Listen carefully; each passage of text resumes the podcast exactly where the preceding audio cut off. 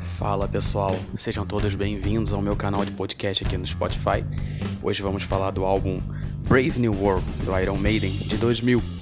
Esse álbum que tem uma tradução mais ou menos como Brilhante Novo Mundo, né? E cairia muito bem, né, para um álbum que foi lançado simplesmente na abertura do milênio, do século, da década. Lembrando sempre que é um canal amador, canal de podcast que eu tô fazendo assim de casa mesmo, do quarto, e eu moro num lugar que é super barulhento, eu moro em cima de uma avenida. Então sempre vocês podem estar tá ouvindo no fundo um ônibus passando, moto. Mas tudo bem, o que importa, creio que seja o conteúdo. Mas ainda assim, frisando, é um canal de podcast amador, ou seja, de um cara que vos fala que é fã de música, de rock, de flashback, então não esperem nada espetacular, esplendoroso, mas pelo menos dedicado. Então, se gostar, sempre comenta lá no Facebook, no Instagram, que eu vou sempre jogar para lá as divulgações e sempre tô aberto a, sabe, a críticas, a sugestões, a elogios, é, sempre são bem-vindos. Eu não sou o dono da razão, então tô sempre aí para o que der e vier. Eu havia feito o primeiro podcast, até eu lancei e tem aqui no, no canal, que é sobre o álbum Back in Black da ACDC, a minha visão sobre. Ficou um podcast ali mais ou menos de 12 minutos, porém é... ficou curto para um podcast, eu acho. Embora algumas pessoas que tenham escutado, alguns amigos falaram que ficou bom. Porém, eu sou muito autocrítico e eu acho que não ficou tão bom porque ele era originalmente um vídeo pro YouTube, só que eu tive problema com direitos autorais, então eu testei jogando no Spotify e caiu bem. E agora eu creio que eu vou fazer os dois, ou seja, futuramente eu vou lançar sim é, um canal também no YouTube, mas eu vou jogar em outro formato, eu creio que vai ficar bem legal. Vamos lá, vamos falar do álbum, né, que é o que importa, até porque eu enrolei muito na introdução. Iron Maiden. Tudo que eles lançam e botam a mão vira ouro. Não é à toa que todo festival quer contar com Iron Maiden. Eles vão tocar de novo no Rock in Rio. Parece uma parceria eterna, né, desde que eles começaram ali em 2001. Bem, mas qual festival de rock não queria o Iron Maiden? Tudo que esses caras participam chama atenção da mídia, vende, tem público, que é o principal. Todo mundo quer retorno e o Iron Maiden é certeza de retorno. O Iron Maiden das bandas clássicas que temos de rock, que são várias, eu posso dizer sem medo de errar que eles são a principal que carrega uma legião muito forte e fiel com eles. Em 2000 não foi diferente. Em 2000 eu era criança, eu tinha 10 anos. Quando o Iron Maiden lançou esse álbum, nossa, no colégio eu dei muita sorte de ter muito roqueiro no meu colégio, sejam mais novos da minha idade ou mais velhos. Todo mundo comentava, professores, enfim. Quando em 2000 o Iron Maiden lançou esse álbum, que foi um alvoroço, como eu falei, o Bruce Dixon era o segredo, né, disso tudo. Afinal, toda banda tem uma formação clássica. O Iron Maiden não é diferente. Quem você pode dizer que foi o vocalista clássico do Iron Maiden? É claro que foi o Bruce Dickinson, com todo respeito aos outros, mas aquela voz dele combina, eu não sei explicar. Assim como, por exemplo, você pega o James Hetfield no Metallica e aquela voz dele encaixa. Então, assim, Bruce Dickinson veio em 81 pro Iron Maiden, ele saiu daquela banda Samson,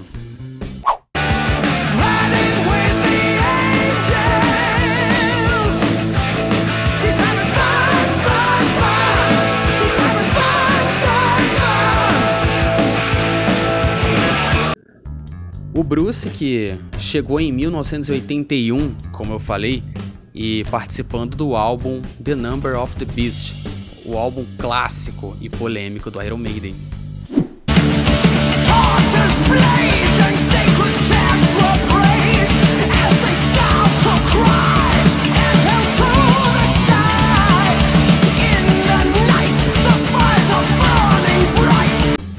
De 1981 em diante, ele seguiu com a banda.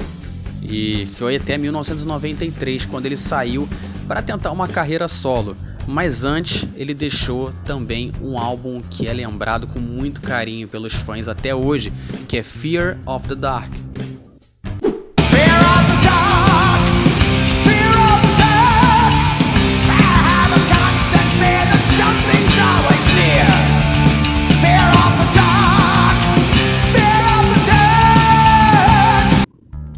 Da saída em 93 até sua volta em 99, foram obviamente seis anos, mas com os quais ele conseguiu lançar quatro álbuns solos. Álbuns que ele se dedicou bastante, não tiveram retorno talvez esperado, porém foram álbuns interessantes. Até porque tudo que ele bota a mão para fazer, ele vai de corpo e alma e ele é muito dedicado em tudo, não só na música, inclusive. E são quatro álbuns que merecem nossa atenção. São eles Balls de Picasso.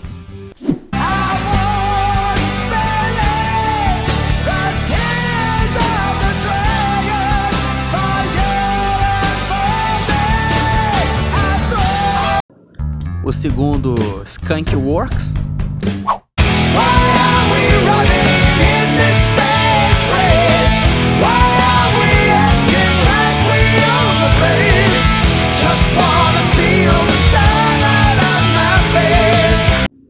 Seguido de Accident of Birth.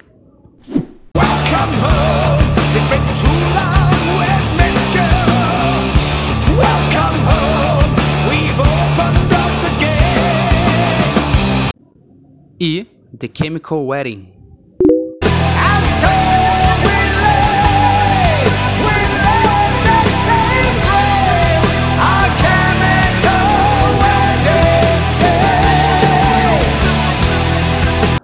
Desde o retorno em 99, com o lançamento do álbum em 2000, o Bruce não mais saiu dos vocais do Iron Maiden, ainda bem.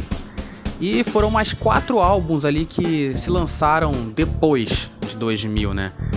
São eles o Dance of Death,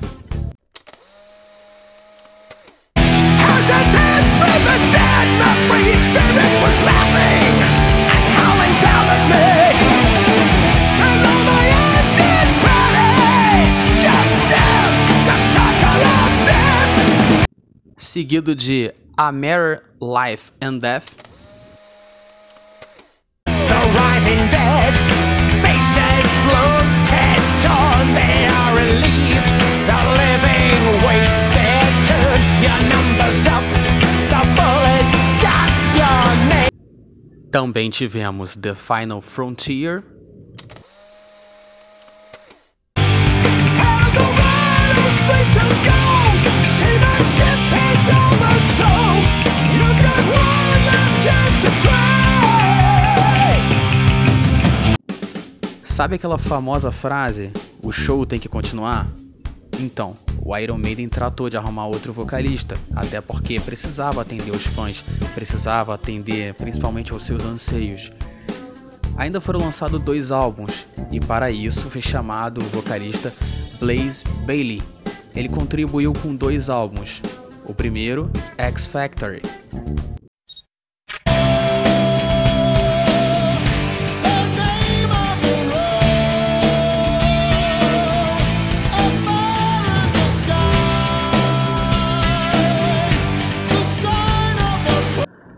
E fechando a sua passagem, Eleven Virtual.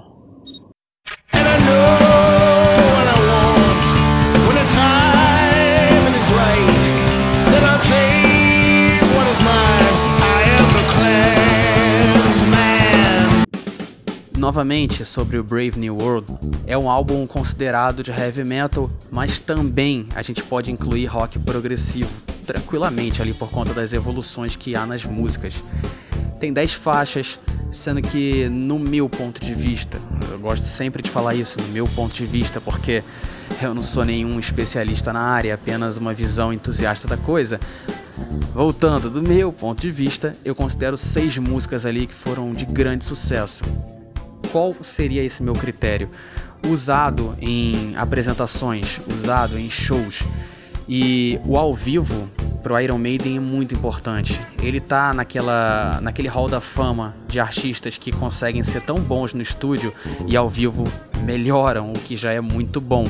Não é à toa que eles sempre são chamados para qualquer tipo de evento de rock, para qualquer, sabe, qualquer show com outra banda que puder encaixar, eles vão jogar Iron Maiden, porque os caras, assim como por exemplo o ACDC, ao vivo eles conseguem melhorar o que já é bom. Inclusive, não é à toa que são sempre figuras cativantes de Rock em Rio e estão sempre repetindo ao chamá-los. Vale sempre, sempre dizer que o ao vivo deles é muito bom, como eu falei. E, justamente por isso, eles marcaram aquele Rock em Rio. A expectativa era grande e eles conseguiram simplesmente atender a elas. No Rock em Rio, eles tocaram músicas da sua turnê que era do Brave New World e essas músicas foram The Wicker Man.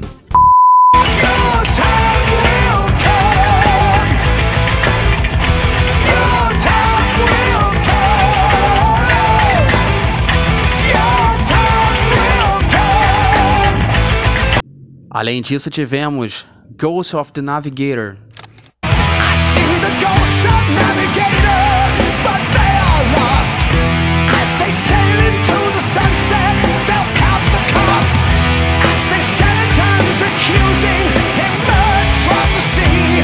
É óbvio que teria a faixa título do álbum Brave New World também.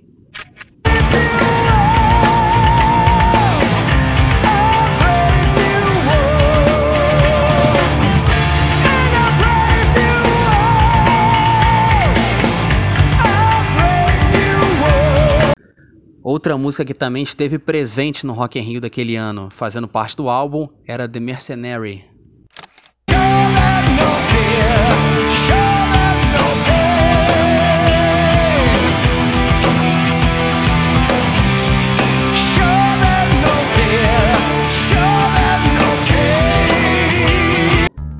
Como eu falei que o Iron Maiden fazia o ao vivo tornar algo perto da perfeição, ou seja, melhorando o que já era bom no estúdio, há uma das faixas que faltaram ainda serem ditas aqui, que para mim, dessas do álbum, naquele Rock in Rio, foi minha favorita ali dentro das apresentações, que era Dream of Mirrors.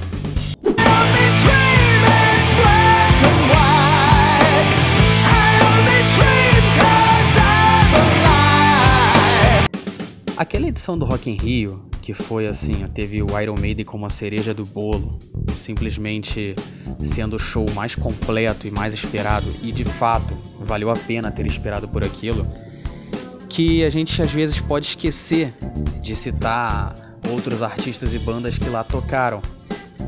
Tem um fato muito engraçado, né, que aconteceu naquela terceira edição, que foi, não sei se vocês lembram, quem acompanhou naquela época, mas a quem não lembra, a quem não viu, eu recordo aqui que teve o caso do Carlinhos Brown, que foi até injustiçado. Colocaram o cara para tocar num dia que não tinha nada a ver com o tipo de música que ele fazia, e o pessoal tava irritado, tava calor. Começaram a jogar um monte de lata de garrafa nele, de cerveja. E tem até uma hora que ele fala assim: Eu sou da paz e nada me atinge. Na hora que ele fala isso, tacaram uma garrafa na cara dele. Enfim, muito engraçado. Mas voltando aqui, outras bandas muito boas tocaram ali e a gente não pode deixar de citar. Embora elas tenham ficado de certa forma ofuscadas ali. E olha que eu tô falando de algumas bandas aqui, as quais vou citar, que são de um escalão bem grande, de um calibre considerável. São eles Sepultura.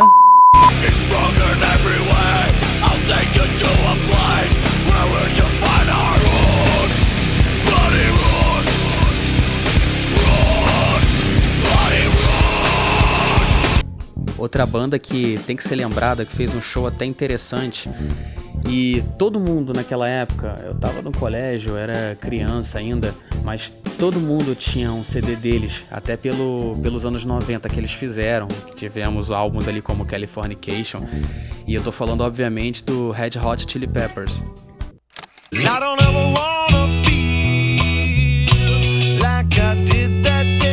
Take me to the place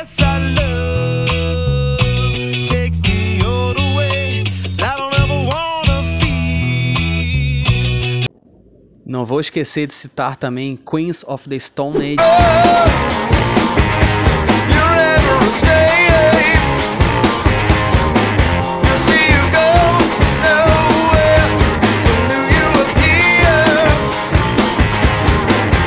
Uma outra banda a qual todo mundo também queria ver tanto quanto, mas talvez ainda um pouco menos, porque não tinha aquele público aquela época do Iron Maiden, até por conta de tudo que envolvia o Brave New World e tal, é o Guns N' Roses. O Guns N' Roses fez um, um show interessante, um show muito aplaudido, um show bem visto pela crítica, uma apresentação a qual o Axel Rose ainda não estava com a sua voz já detonada, como nessas apresentações mais recentes. Claro que há fãs que vão citar que o Guns N' Roses ainda continua muito bom e eu não duvido, mas olhando friamente, o Axel Rose não é nem de longe mais aquele que era lá nos anos 80, finalzinho dos anos 80, anos 90 ali e nessa apresentação do Rock in Rio.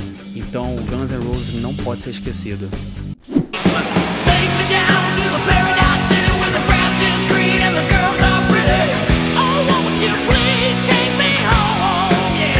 Os fãs ainda se deleitaram com Oasis.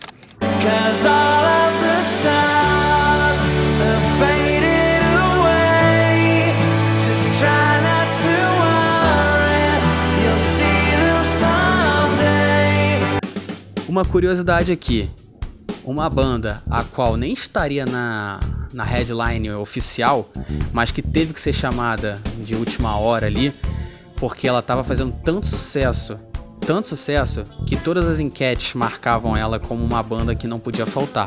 E a produção do evento acabou chamando. Era o Foo Fighters.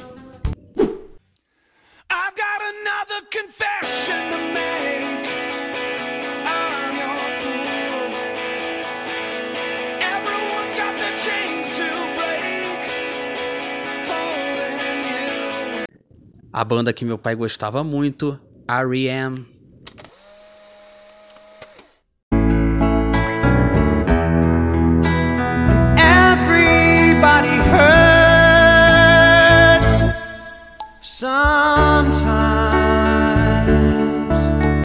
O grunge também esteve presente com Silverchair.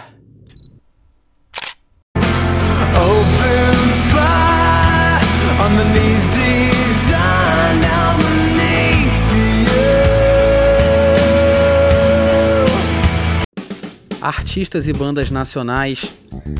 Naquele ano tivemos uma uma cantora que fez um acústico MTV muito bom e que no final do ano infelizmente acabou falecendo que era a Cássia Eller, que fez também um show memorável. Dizendo eu caso contente, papel passado e presente, desembrulhado vestido. Eu volto logo, me espera, não brigue nunca comigo. Eu quero ver nosso filho. Um show duplo, ou seja, de duas bandas, Ira e o Traje a Rigor, mas eu precisamente gosto mais do Traje a Rigor dentre as duas, eu não tenho nada pra dizer, também não tenho mais o que fazer. Só pra garantir esse refrão, eu vou enviar um palavrão.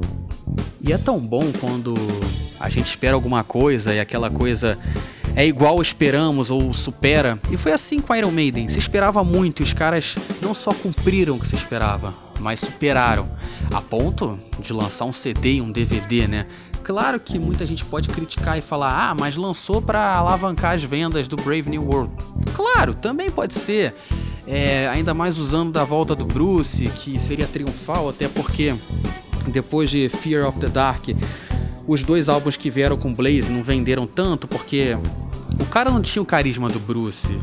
Tinha uma mega voz, mas a voz não casava, sabe? E falando desses trabalhos que tivemos aí, o CD e o DVD, bem, eles.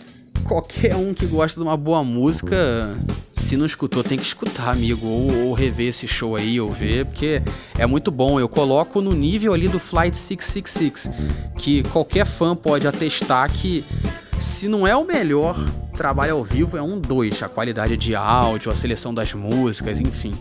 Outro bom também é aquele clássico ao vivo lá de Town. Pô, aquele ali, amigo, é. Serve para qualquer ocasião, tá fazendo churrasco, tá em casa de, de bobeira, escuta porque vale a pena. Aliás, falando de Town, do castelo, que lugar bom para ter show de rock, hein? Tanto festivais ali que já tivemos muitos, inúmeros shows clássicos e eu posso citar um aqui que eu tinha esse DVD e esse CD antes de me mudar e ter que me desfazer dos materiais, que era do ACDC, de um show lá que foi justamente no dia que também teve Judas Priest ali. Então você imagina Judas Priest e ACDC no mesmo dia, né? Para quem gosta do bom rock, é um prato cheio. Sobre o Blaze Bailey, voltando já ao álbum Brave New World, o que, que tem a ver os dois, você deve estar tá pensando. Então, vou explicar. Embora o carisma dele não fosse tão grande quanto o do Bruce Dixon, até porque seria acho que uma missão quase impossível qualquer cantor do mundo chegar e substituir um queridão como Bruce Dixon ali, né?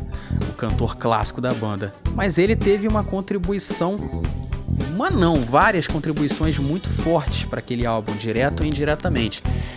Você pode citar as músicas aí: The Mercenary,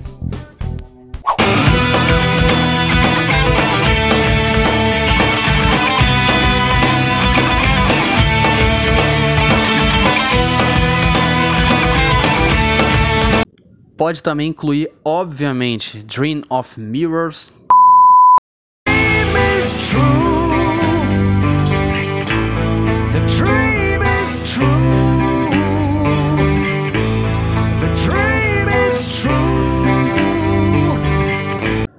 E incluir uma das músicas que até agora não foi citado nesse podcast, The Nomad.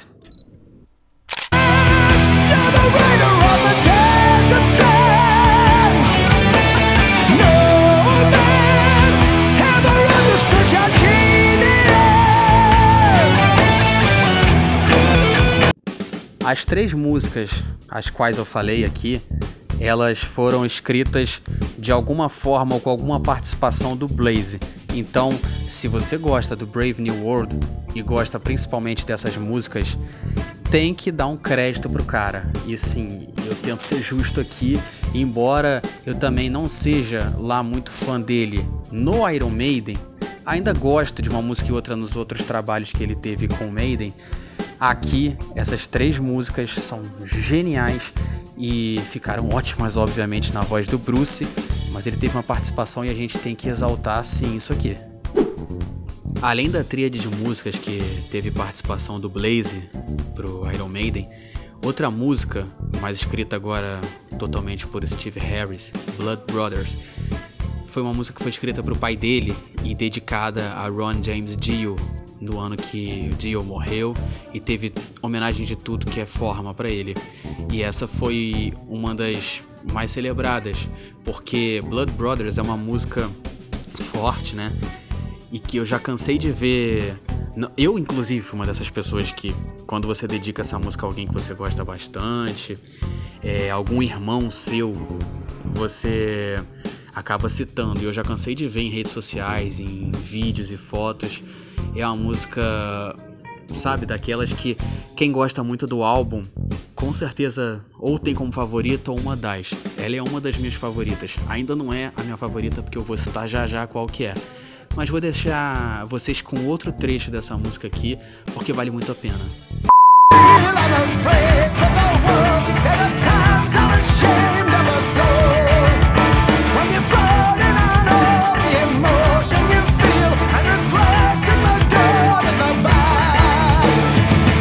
A faixa que eu menos gosto, repito, menos gosto, não quer dizer que eu odeio ou que eu não goste, mas eu sempre que eu tô fazendo uma análise, eu sempre procuro ver lados pontos positivos e negativos. Só que esse álbum tem tantos pontos positivos que eu tinha que citar algum de alguma forma negativo entre aspas, porque essa música não é das minhas favoritas, mas mesmo assim tá longe de ser negativa, que é The Line Between Love and Hate.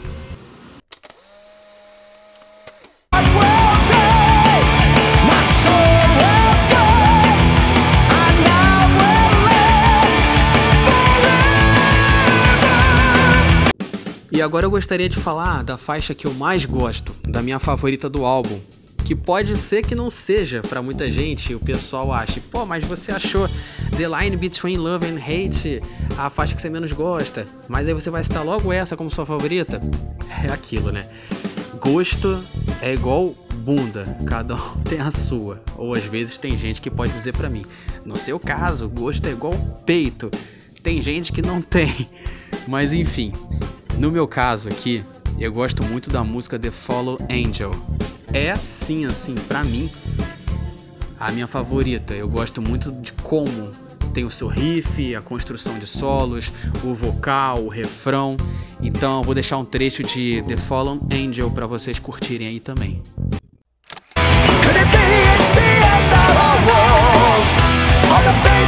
Nothing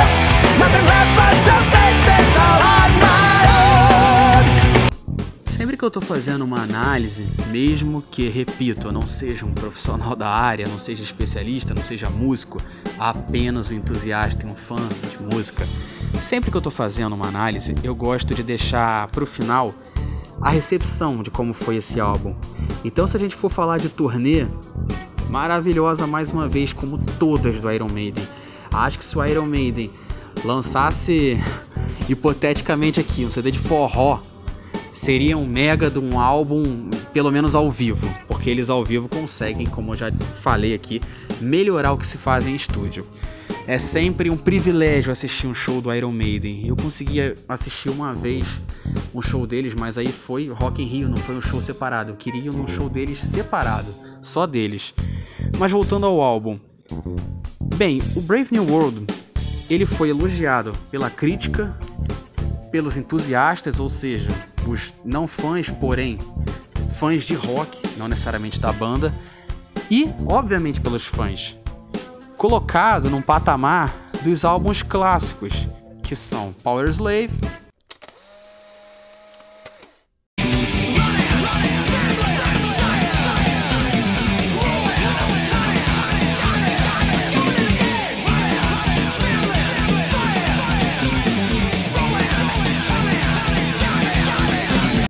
Coloca aí Peace of Mind.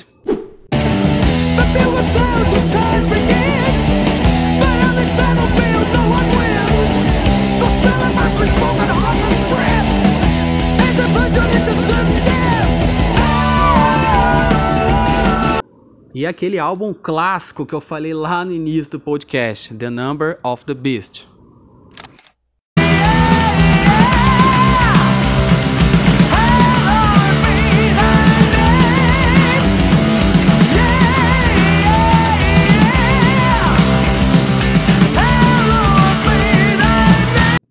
Ainda há muita gente que coloca o álbum à frente de Fear of the Dark, um álbum clássico e cheio de sentimentalismo por conta da saída do Bruce Dixon, que seria aquele seu último álbum, mas que de fato não foi, porque tivemos uma volta triunfal com esse álbum que aqui falamos, Brave New World, mas que é colocado sim por muita gente à frente do próprio Fear of the Dark.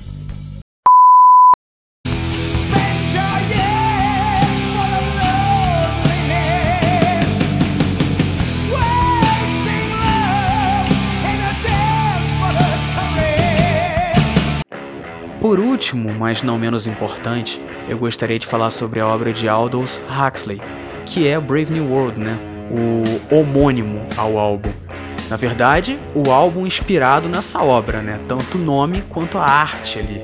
Se vocês olharem é, a capa do álbum, aparece uma cidade futurista, muito futurista, até porque não, não creio que haja alguma cidade no mundo que esteja pelo menos daquele jeito ou parcialmente daquele jeito ali bem avançado e tal. E a arte contém também, se repararem, que eu acho difícil não repararem, de uma nuvem com o Ed, o mascote da banda que esteve presente em todos os álbuns desde seu lançamento. E o livro em si fala de uma distopia, de uma cidade totalmente industrializada e os problemas que essa, esse avanço, esse progresso traz. E foi o que deu inspiração para a arte. Então, é, toda, toda a capa do Iron Maiden tem alguma inspiração e essa foi a base para que tenham criado daquela forma. Eu acho a arte muito bonita, por sinal, e mais uma vez está digna de Iron Maiden. Bem, pessoal, como eu sempre digo, é um trabalho amador, é um hobby, é um prazer para mim fazer isso, até porque eu amo música. Espero que vocês tenham gostado. Mas se não gostaram, mas escutaram até aqui, meu muito obrigado. E estou aberto a sugestões, a críticas, se quiserem me xingar ou elogiar, eu estou aberto a isso. Claro que se forem elogiar, eu vou gostar bastante, é sempre uma força para mim. Espero que vocês continuem me acompanhando. Deem uma curtida lá na minha página no Facebook e me acompanhem também no Instagram. E saibam que em breve eu vou lançar um canal no YouTube. E lá eu vou poder falar um pouquinho melhor, até por ilustração de imagens. Mas o canal aqui no podcast vai seguir. E eu espero que vocês tenham gostado desse trabalho e dos próximos também. Muito obrigado até aqui.